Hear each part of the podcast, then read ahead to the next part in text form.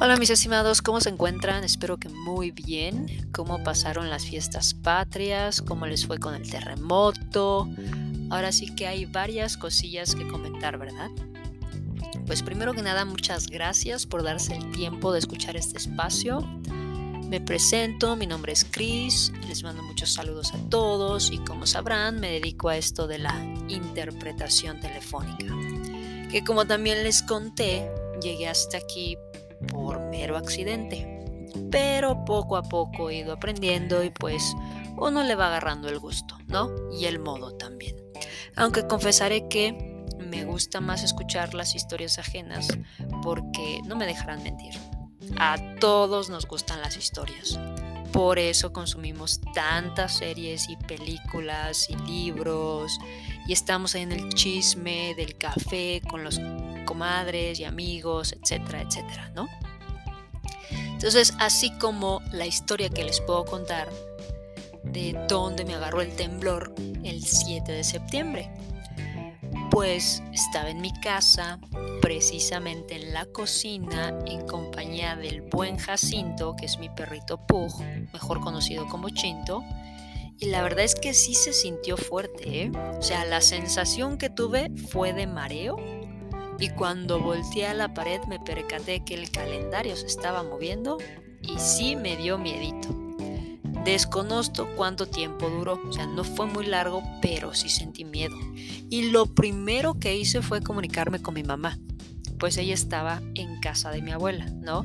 Ya me dijo que todo estaba bien, que ya se iban a dormir, pero pues obviamente la abuela estaba espantada. Y luego está la historia también para todos nosotros, los mexicanos, pues tuvimos nuestro festejo nacional, ¿cómo no?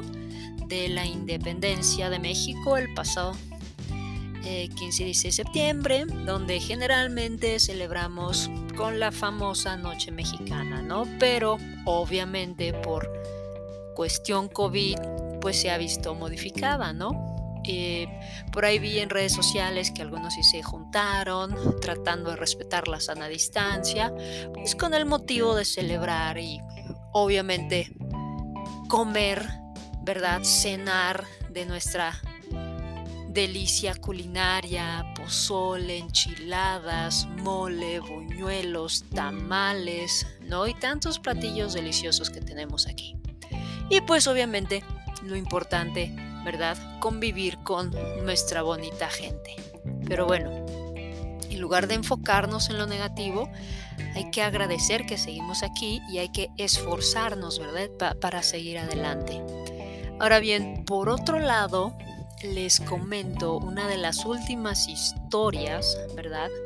Este, entre qué curiosas y un poco frustrantes que he tenido últimamente, fue la de un señor que quería hacer válida su garantía por haber comprado un colchón inflable, pero da la casualidad que el señor no tenía el recibo de compra, no recordaba cuándo lo había comprado, no recordaba cuándo se dio cuenta de que el colchón inflable no retenía el aire, o sea, pues no servía y no estaba seguro en dónde lo había comprado. Entonces yo me quedé con cara de ¿what? ¿No? Y le aplaudo a la representante porque a pesar de todas estas circunstancias desfavorables, intentó ayudar al señor, pero la verdad es que no había ni cómo ayudarle, porque el señor no se ayudaba ni tantito, ¿no? La representante de la compañía de dichos colchones le dio instrucciones súper específicas. El señor solamente ponía excusas, ¿no? Y después de 55 minutos, la señorita se rindió, tiró la toalla y le dijo al señor, ¿sabe qué?